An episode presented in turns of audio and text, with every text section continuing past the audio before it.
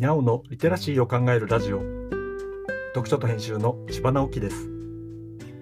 このチャンネルでは読書と IT 時代の読み書きそろばんを中心に様々な話をしています。今回のタイトルは勇気を出してやってみたことというものです。木曜日は日頃考えたことを話しています。最近人と話していてよく思うことがあります。どうしてこんなことが話せるんだろう？ということです。自分ではよくわからないのですが僕の話を聞いてよかったとかまた話を聞きたいとわざわざ足を運んでくれる人がいたりということがたびたびあって不思議だなぁと思うんですね。もっと不思議なのは人と接しているとこの人にはこの話をしてあげると良さそうだということがなんとなく思い浮かぶことです。で話していると自分はこんなことを考えているんだという発見がちょこちょこあるんです。こう思うよとか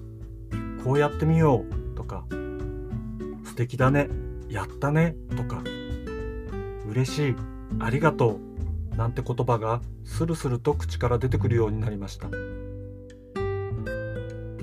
話している相手が何かを達成したことがとても嬉しくなって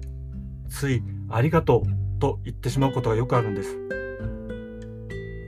どうしてそういう気持ちになるのか考えてみると会社員を辞めてから勇気を出してやってきたことがいろいろあるからかなと思いました。もともと人見知りだったから知らない人と話すのはとても怖かったのですが勇気を出していろんな人に話しかけました。自分で値付けをした仕事をしてお客様からお金をいただくことはずっとお給料をもらってきた自分としてはとても難しいことでとんでもなく勇気が必要でした。今までとは全く違う業界で新しい仕事をしてみるのは不安だらけでしたが勇気を出して飛び込んでみたらとても面白くて想像しなかった自分に出会うことができました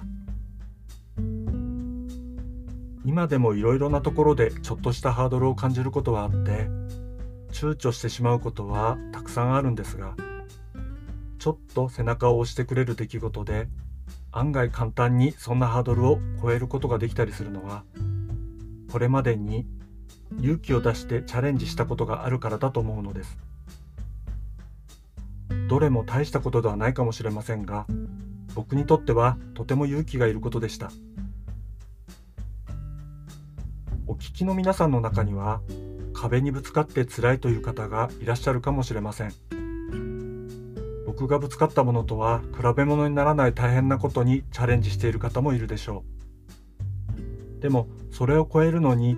日常的に小さな勇気を出す経験が生きてくるのではないかと思います。結果はどうあれ勇気を出した自分を褒めてあげましょう。自分にありがとうと言いましょう。すると他の人の小さな成功を見てそれをとても喜べる自分に気づくでしょう。それを見て素敵だな好きだなと思ってくれる人がすぐに現れると思いますよ。読書と編集では IT を特別なものではなく常識的なリテラシーとして広める活動をしています。IT リテラシーの基礎を学べるオンライン講座をやっています。詳しい内容については概要欄のリンクから、